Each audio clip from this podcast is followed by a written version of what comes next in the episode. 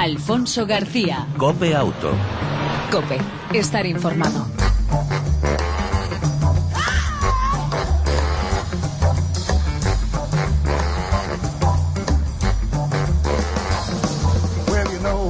Hola, ¿qué tal? ¿Cómo estás? Bienvenido un día más, una semana más, un año más, en este caso, y como es la primera vez que nos encontramos en este 2015, obviamente te deseamos lo mejor a lo largo del mismo. Y a lo largo también de este año te ofreceremos información, como siempre, aquí en Copiauto, dedicada al mundo del motor en las dos y en las cuatro ruedas.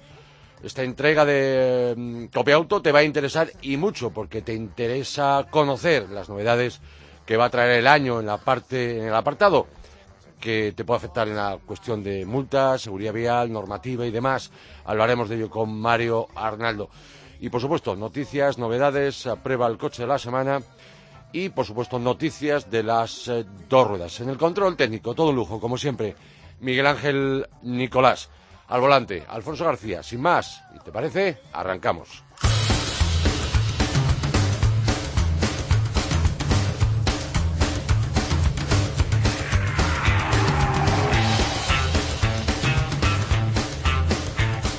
Y lo hacemos, lo hacemos, perdón, con las noticias más destacadas uh, de esta semana y de estos últimos días en el mundo del motor. Los modelos Mercedes-Benz, Clase C, Nissan Qashqai, Volkswagen Golf, Sportvan, Land Rover Discovery Sport y Skoda Fabia han sido los vehículos que han registrado los mejores resultados de su categoría en los test de seguridad realizados por el organismo europeo Euro NCAP durante el pasado ejercicio. Eurocup señaló que de entre los modelos que obtuvieron cinco estrellas en las pruebas de impacto realizadas el año pasado, estos fueron los de mayor valoración. El Lexus NX y el Tesla Model S fueron los automóviles con combustibles alternativos con mejor calificación el pasado año. El secretario general de Euroncap, Michel Van Rattinger, quiso felicitar a los fabricantes de los modelos con mejor valoración el pasado año. Esto muestra el compromiso, dijo, por ofrecer los niveles más altos de seguridad que en la actualidad significa prevención activa contra accidentes, así como la, la máxima puntuación y la máxima protección contra impactos.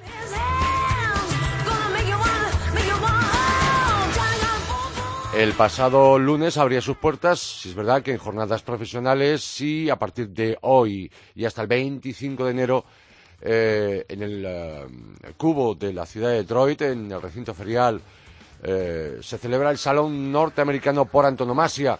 Sí, es verdad, venido a menos.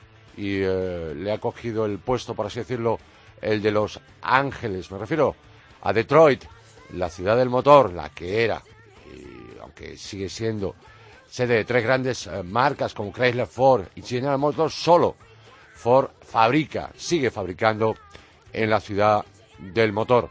Novedades que podrás ver y que serán y son anticipo de lo que va a deparar este año, las primeras del año y el primer salón del automóvil a nivel mundial. Más tarde llegarán, ya sabes, pues por supuesto el salón de, de Ginebra como con carácter mundial e internacional.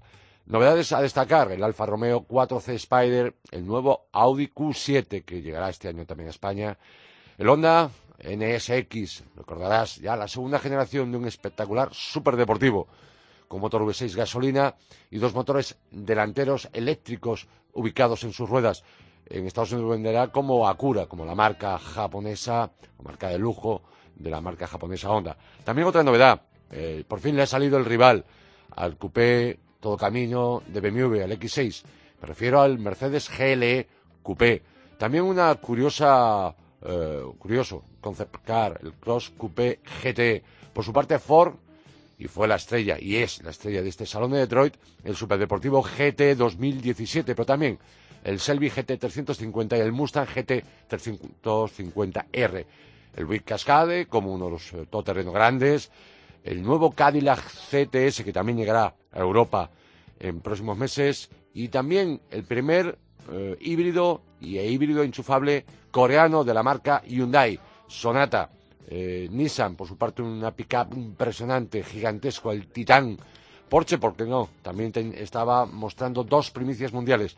El nuevo 11 Targa 4 GTS y el Porsche Cayenne eh, Turbo. Y por último, Volvo, el S60 Cross Country y el XC90, el todo camino grande de la marca sueca.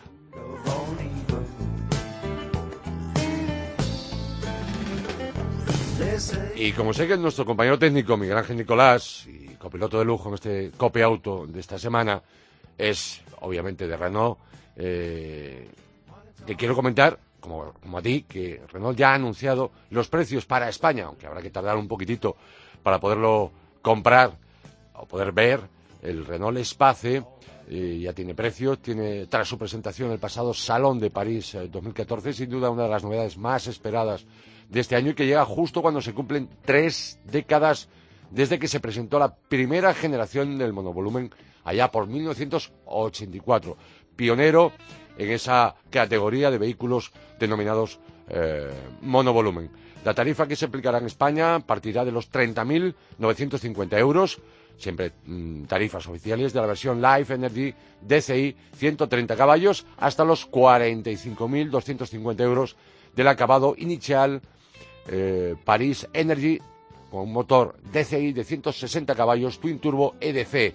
Novedad importante dentro del grupo Renault que estrenará el Espace, ese biturbo diésel de 160 caballos. Los que opten por una mecánica de gasolina contarán con un único propulsor y terminación, el Zen Energy TCE 200 EDC, cambio también pilotado, que costará 36.050 euros. Y para terminar con estas ráfagas de noticias y entrar en materia con nuestro invitado, eh, esta semana se pone a la venta la segunda generación del X6, la primera, recuerda, allá por 2008, se SAF Coupé, crece 6 centímetros, más alto, más ancho, batalla más muy larga, poco voladizos, delante y detrás, mejora el CX a la 032, Mm, eh, comparado con su hermano, el X4 es 10 centímetros más estrecho, 20 centímetros más corto y 18 centímetros más bajo. Eh, cuero de la serie 3, TFT serie 7, espacio delante y detrás, no hay ahora túnel trasero de transmisión, cierre eléctrico de serie en el, portón eh, de maletero, suspensión neumática en el eje trasero, no muelle, obviamente, regulación electrónica de amortiguadores, barras estabilizadoras dinámicas, tren rodaje M deportivo, profesional lleva eh, los cuatro para, la, mm, para quien eh, busque motorizaciones, dos motores de gasolina, el 3.5 de 306 caballos y el 5.0 de 450 caballos. En diésel, desde el 3 litros de 6 cilindros eh, de 258 caballos hasta el triturbo de 5 litros de 381 caballos. diferentes acabados, desde una nueva eh, versión de acabado el design pure extravagance, con llantas 20 en color incluso negro, accesorios performance, BMW individual eh, que sobre todo busca el lujo. Y bueno, eh, de serie en este nuevo BMW X6 Coupé, decir tres años de garantía, 100.000 kilómetros y precios aquí agárrate, desde 74.800 euros la versión más barata de gasolina y desde 75.300 la más barata en diésel, hasta los 106.000 euros de la versión más potente del nuevo y de la segunda generación del BMW X6. Si te parece, cambiamos de tercio y entramos en materia.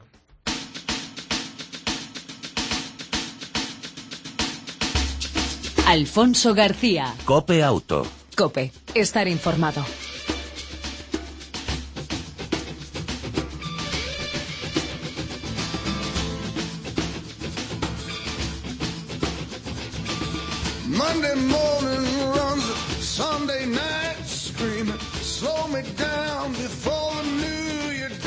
Arrancamos el año haciendo balance del pasado y previsiones en cuanto a seguridad vial en nuestro país. Qué mejor que con alguien que siempre nos despeja dudas y ofrece otra visión a la oficial.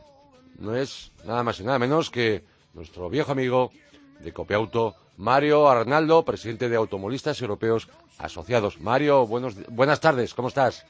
Muy buenas tardes, Alfonso. Feliz año y encantado de estar con todos los amigos de Auto. De nuevo para nosotros todo un placer y todo un lujo contar contigo. Entramos en materia, Mario, y aprovechamos el tiempo. Después de años de reducción en cifras de siniestralidad, ¿cuál sería que el balance que harías eh, como presidente de Automovilistas Europeos Asociados? Bueno, yo tengo que decir que em, se ha producido una tendencia, se está produciendo un repunte de la siniestralidad y por eso me ha preocupado un poco el balance que eh, presentó a primeros de año el, ministro del Interior, ¿no? Porque está bailando los números. Yo me parece que eso es preocupante. Ya no es un problema de que cuántos fallecidos, más, menos, eh, cada fallecido de más es una tragedia porque son personas y, y realmente eh, es lo preocupante. Pero sobre todo lo que eh, tenemos que decir es que eh, se está produciendo un repunte de la seguridad y no es lo que están presentándose no, desde el Ministerio de Interior de que hay una consolidación de la reducción de víctimas porque esto no es así. ¿Y en qué nos basamos? Pues en primer lugar, simplemente yo le recomendaría al ministro de Interior y al Ministerio del Interior y a la Dirección General de Tráfico que revisaran simplemente antes de presentar a los medios de comunicación los documentos que aportan, los PowerPoint, las presentaciones que aportan datos en comparación de un año y otro. Simplemente con mirar los datos que facilitaron el año pasado se ve perfectamente que aquí eh, hay una manipulación en cuanto a las cifras que se están facilitando.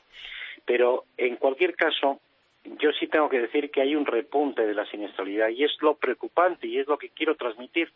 Y, desde luego, no puedo admitir que el Ministerio de Interior eh, pues haga con la máxima que en periodismo se utiliza de que la realidad no trunque, no te destroce un buen titular, porque lo cierto es que la realidad es mucho mm, peor de la que está pintando el Ministerio de Interior. Y la cuestión está, eh, Alfonso, en que, fíjate, en ocho meses continuados se está produciendo un incremento de los muertos y de los accidentes mortales. En segundo lugar, eh, el territorio donde se produce ese incremento. Es decir, de las 17 comunidades autónomas, en 10 se está produciendo un incremento. Y mm, me parece preocupante lo que ha ocurrido este año pasado, que ha terminado en Galicia, en Comunidad Valenciana, en Extremadura, en Murcia, porque se está produciendo un incremento de la cifra de víctimas y de accidentes. Y tengo que dar y corregir al ministro, lo digo porque si, y lo hilo a la noticia de que está en preparación y está ya ultimado el reglamento para modificar el, reglamento general de circulación que va a modificar los límites de velocidad especialmente en la red secundaria, es decir, el titular ese que nos vendieron de que iban a aumentar los límites no es verdad, va a reducirse, al contrario, los límites de velocidad en la red secundaria. Tengo que decir que, al contrario del dato que han facilitado de que este año pasado, que ha terminado, 2014, eh, ha aumentado los eh, muertos en la red secundaria, es en el tipo de red que se ha reducido los muertos y que donde ha aumentado ha sido en autovía, en autopista. Por tanto, eh, aquí está ocurriendo cosas rarísimas. Yo no sé si desde el punto de vista de la propaganda se quiere transmitir una idea para justificar una decisión, la decisión de reducir los límites de velocidad en la red secundaria, cuando con datos del Ministerio del Fomento tengo que decir que este año 2014 que ha terminado hemos eh, corrido más, hemos ido a más velocidad los automovilistas en esta red secundaria, pero sin embargo, al contrario de lo que se ha dicho, se han reducido las víctimas y los muertos en este tipo de vías. Eh, Mario, eh, ¿cuál sería, de forma gráfica, los motivos o las causas, a vuestra opinión, de este repunte de la siniestralidad y de los accidentes y de las víctimas? Pues tengo que decir que una vez más el factor infraestructura se está teniendo una notable importancia y porque se han reducido los presupuestos en, el mantenimiento de las carreteras. La red de carreteras de España eh, necesita como mínimo para mantenerlas, no para crear nuevas infraestructuras, abrir nuevos, nuevos tramos como el que presentó el presidente de gobierno a finales del año pasado en ese cierre de la 8, que es importante, pero para mantener el estado de conservación necesario en nuestra carrera de carreteras se necesitan 1.800 millones de euros cada año y desde hace varios años se está invirtiendo apenas tan solo la mitad, 800 millones de euros. Y eso está teniendo una incidencia muy negativa en la producción de los accidentes porque no se conserva el estado de los firmes y se hace peligroso, no se eh, repinta las marcas viales, que es fundamental, y sobre todo con climatología adversa es necesario que se haga un buen mantenimiento de esa marca vial, de esas eh, líneas eh, que nos señalan por dónde van los carriles y hay un elemento también importante como son los sistemas de contención, los famosos guardarraíles, eh, que eso tiene un elemento fundamental para evitar, no de forma activa, sino de forma pasiva, cuando alguien ha perdido el control del vehículo, evitar que eh, se produzcan consecuencias más, más eh, lesivas. Pero eso unido, el mal estado de conservación de las carreteras unido a que también es verdad que los automovilistas no estamos invirtiendo lo necesario en el mantenimiento de nuestros coches, no estamos renovando el parque automovilístico, tenemos un parque antiguo, eso se convierte en un cóctel explosivo. Y el factor humano, que siempre va a estar presente, lo sigo diciendo eh, continuamente en la eh, en, los accidentes de tráfico, eh, pues se puede actuar sobre ellos, pero pero tendrá menos incidencia. Si invertimos lo necesario en conservación de carreteras, en la renovación del parque automovilístico, hacemos coches más seguros mm. y eh, circulamos, yo creo que eso podemos contribuir sin duda en que se mantenga y se produzca esa situación de accidentalidad cero que todos pretendemos. Mario, hace no mucho alguien lanzaba, hace unas semanas, una información en la que venía a decir que bajar la velocidad a 90 kilómetros por hora podría reducir la siniestralidad un 20%. ¿Cuál sería tu opinión? Pues que no es verdad y que esos son, eh, son estudios de laboratorio. Y yo, más que estudios de laboratorio, me ciño a los datos que de realidades que hemos tenido en España. Yo daba antes el dato de que este año hemos corrido más en la red de carreteras convencionales. Voy a dar el dato. En el año 2012 se produjeron en España eh, ciento, en la red de carreteras del Estado, en esa red de carreteras convencionales, 191 muertos.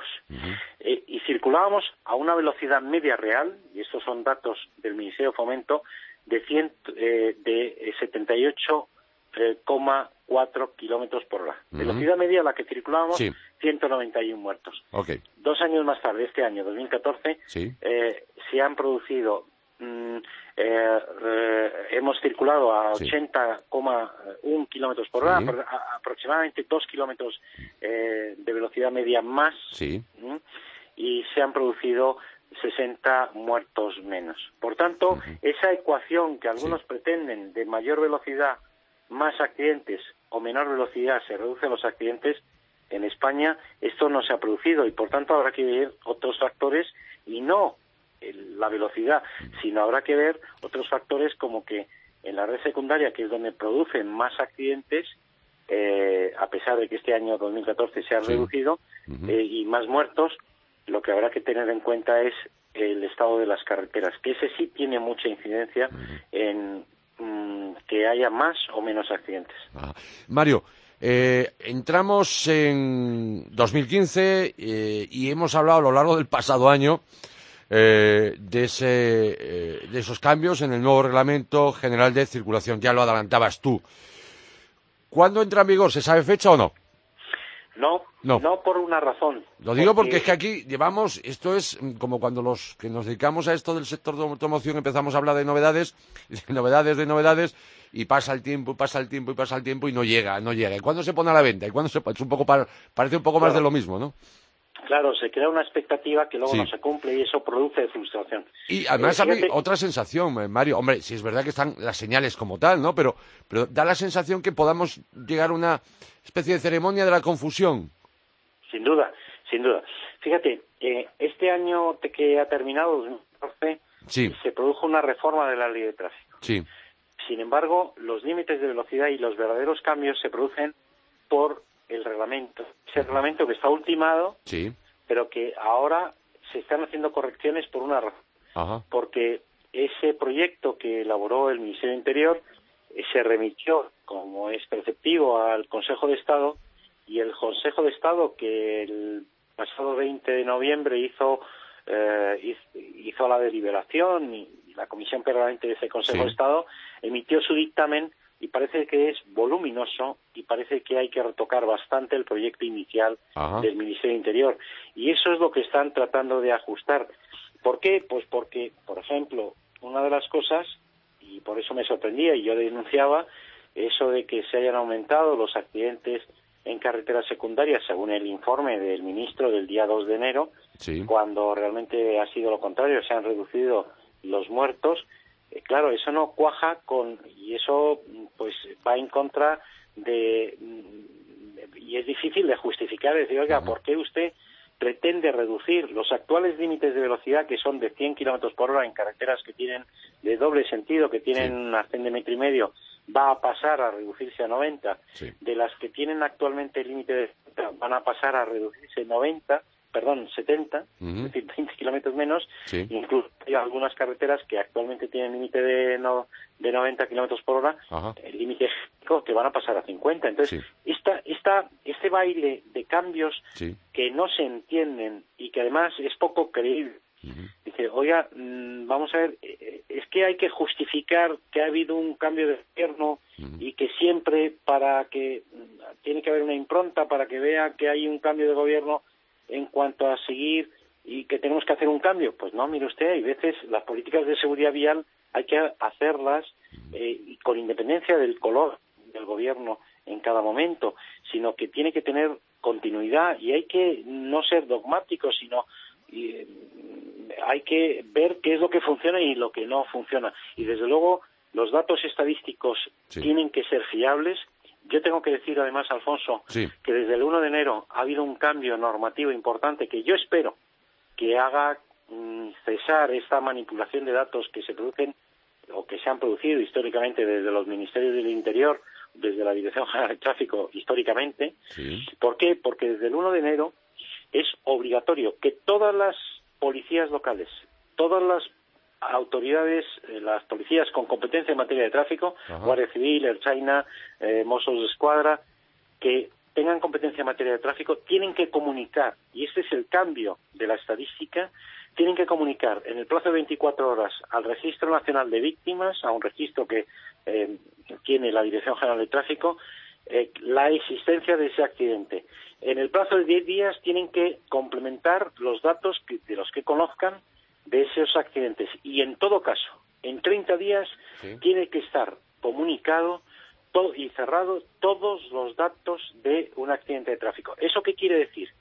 Que el jueguecito o la táctica que utilizan ahora mismo los gobiernos, que han estado utilizando los gobiernos hasta ahora, de solamente comunicar los datos de carretera, accidentes de carretera en 24 horas, no, no, olvídese.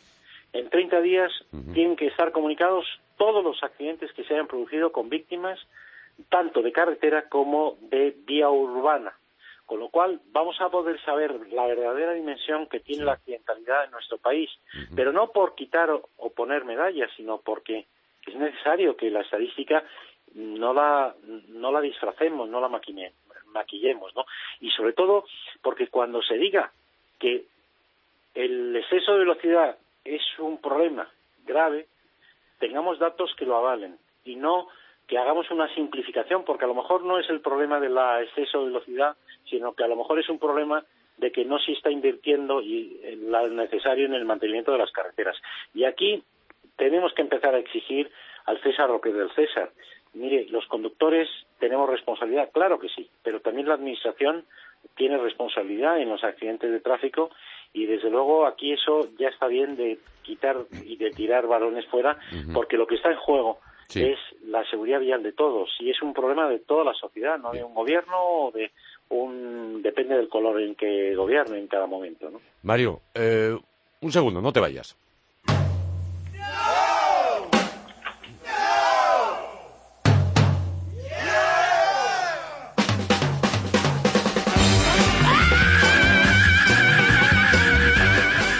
Y para cerrar la entrevista con nuestro viejo amigo Mario Arnaldo, de Automovilistas Europeos Asociados. Mario, yo no quería despedirte sin que nos recordaras, aunque a lo mejor no nos atañe, porque el día 19 de enero conductores de la Unión Europea residentes tienen que hacer algo, ¿no?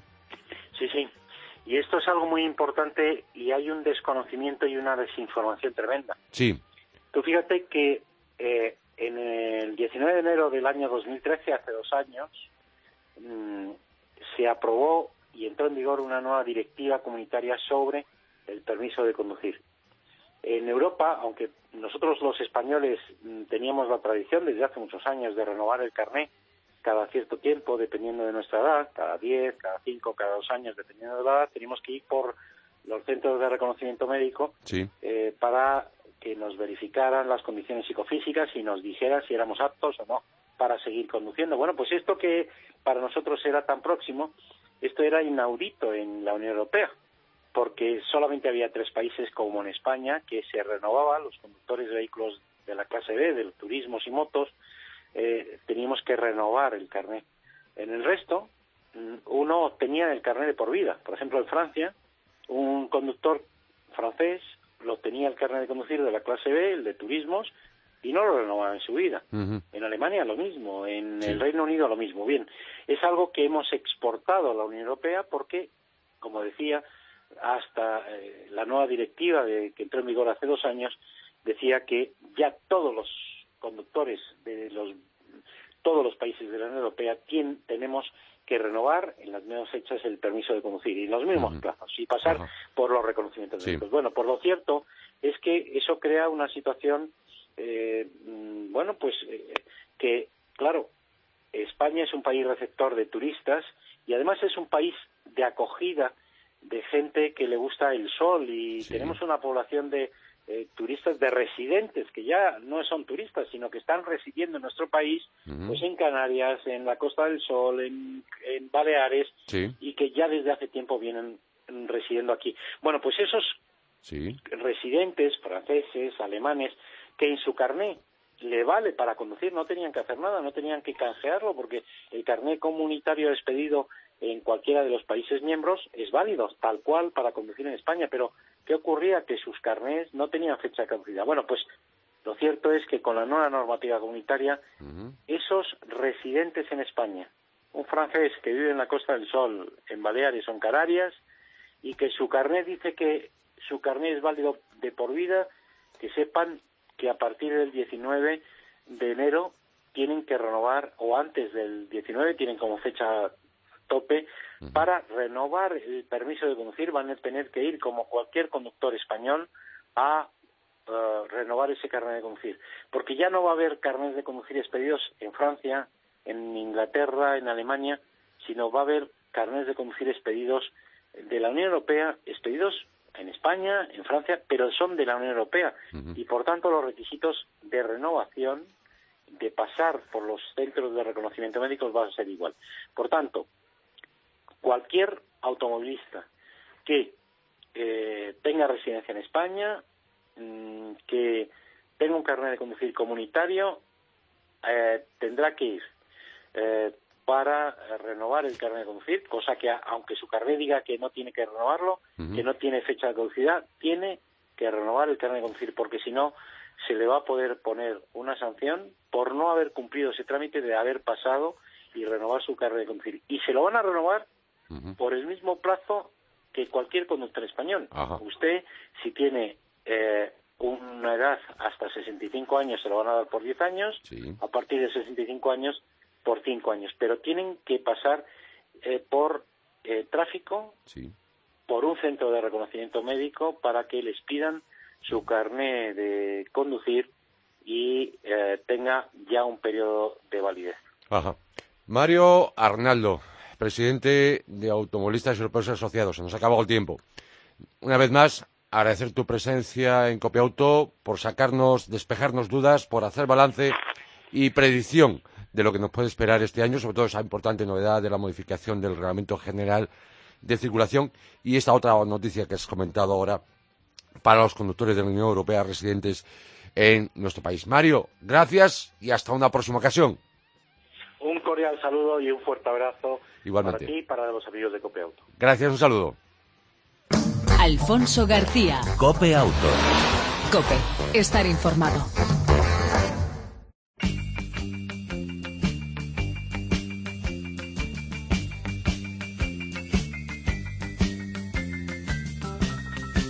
Vamos con alguna que otra pincelada de las dos ruedas. Por ejemplo, la firma de motos Peugeot Scooter ha ampliado la gama de su modelo Tweet con la incorporación de una versión 125S que cuenta con, una, eh, con un motor que desarrolla una potencia de 10,2 caballos refrigerado por aire que permite contar con consumo de combustible medio de 3,5 litros cada 100 kilómetros recorridos. Este modelo tiene unas ruedas de 16 pulgadas que mejoran la estabilidad y reducen las vibraciones. Cinco colores diferentes para el eh, eh, Peugeot eh, entre los que destaca el nuevo Atlantis Blue y con un precio desde 1.899 euros. Y la otra pincelada de las dos ruedas se refiere a que las ventas de motos crecen o han crecido un 17% el pasado año. Eh, se situaron 125.000 unidades, lo que supone esa subida según la Asociación Nacional de Empresas del sector de dos ruedas, Sanesdor. Durante el pasado ejercicio, las entregas de motos alcanzaron un volumen de 110.396 unidades, un 20% más, mientras que las matriculaciones de ciclomotores cayeron un año más, un 10%, hasta las eh, casi 15.000 unidades. Las ventas de vehículos de tres ruedas en el mercado español se situaron en casi 1.500 unidades al cierre del pasado año, una subida muy importante, el 75%, mientras que en 2014 se matricularon solo 689 motos eléctricas, un 40% menos. Y vamos a entrar ahora en materia en la prueba al coche de la semana.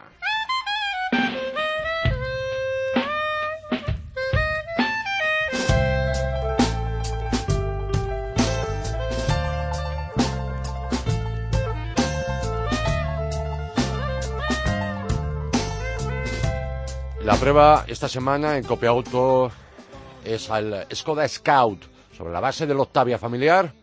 Eh, pero más que un Octavia Combi 4x4, se diferencia por su estética y 31 eh, milímetros más de altura al suelo, ideal para circular por caminos, aunque en carretera, en asfalto, mantiene un comportamiento excelente y un gran confort. Neumáticos de mayor perfil y muelles de suspensión más largos, protección de bajos de serie, e incluso recubriendo la parte motor para evitar eh, eh, suciedad. La tracción es siempre a las cuatro ruedas, con el mismo sistema Haldet que lleva el León Experience y el Passat All Track. Pero este eh, Skoda Scout tiene mayor maletero, más de 600 litros, récord en su categoría, y eh, mucho más que un todo camino o que un monovolumen. Un interior específico en tono gris o marrón, o marrón con asientos exclusivos. En cuanto a motorizaciones, uh, dos diésel conocidas, dos litros TDI de 150 y otra de 184 caballos. Gasolina, el TSI de inyección directa de 1800, 180 caballos. Los cambios siempre automáticos, salvo en la versión diésel más menos potente, el de 150 caballos. El resto, tanto el gasolina como el más potente diésel, utilizan el cambio de SG. Los precios de este nuevo Skoda Scout eh, precio siempre de tarifa, sin contar PIB ni descuentos, desde 30.650 euros, la versión más barata diésel, o los 32.000 del gasolina con cambio de SG, cambio de doble embrague automático, o 33.000 el 180 diésel eh, con cambio también, repito, de SG. Y aquí, hasta aquí la prueba al coche de la semana en Cope Auto, el Skoda Scout.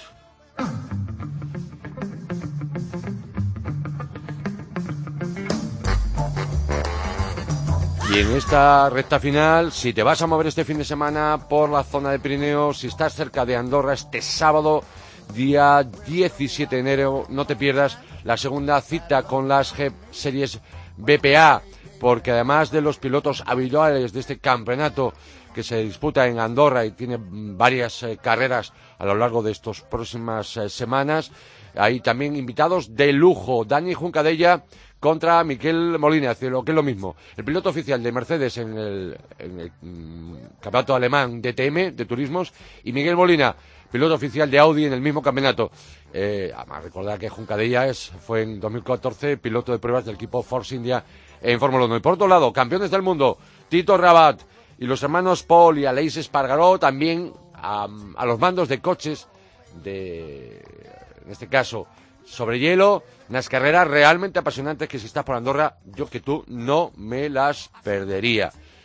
Y antes de irnos, y antes de que Nico me diga que se acaba el tiempo, que se acaba, por supuesto, una recomendación que hacemos desde aquí, desde Copeauto, y eh, es como eliminar el hielo del parabrisas, que puede parecer una tontería, pero a muchos quizá se, se les atraganta muchas de estas mañanas gélidas en gran parte del país. Si se ha formado hielo, obviamente no debes, eh, lo que nunca debes hacer es accionar los limpia parabrisas ni echar agua. No echar nunca agua caliente, puede reventar el parabrisas. No echar sal. La sal obviamente evita la, congelación, pero no descongela. Además puede obviamente arañar el cristal y corroe la chapa. Eh, ¿Cómo eliminar el hielo del parabrisas? Eh, pues arranca el motor, conecta la calefacción con el ventilador al máximo y dirige el flujo de aire hacia el parabrisas. Esto solo se puede hacer con el motor frío. Nunca esperes a que el motor coja temperatura antes de conectar la calefacción, porque al igual que con el agua caliente, el cambio brusco de temperatura puede rajar el parabrisas. Usa un producto descongelador. Rocía el parabrisas con alcohol. Tiene un punto de congelación inferior al agua. Y si la capa de hielo no es muy gruesa, es una muy buena solución. Si no, ya sabes, a base de rasqueta, la mejor solución. Eh, o bien, si no tienes, pues una caja de CD o una tarjeta de plástico, obviamente que no sea de crédito por no cargártela, eh, no utilices nunca instrumentos metálicos ni de materiales que puedan arañar el parabrisas. No olvides retirar el hielo de los faros. En coches con faros halógenos debería bastar con encender las luces durante un tiempo, pero los eh, que cuentan con eh, iluminación de última generación, que separan mucho la parábola del cristal protector, requieren que retiremos el hielo, en este caso también de los faros. Por tanto, cosas que parecen obvias, pero que cuando hace frío a esas horas de la mañana se nos complica y se nos viene el mundo encima, sobre todo porque llevamos prisa. En el control técnico, como siempre, todo un lujo. Miguel Ángel Nicolás.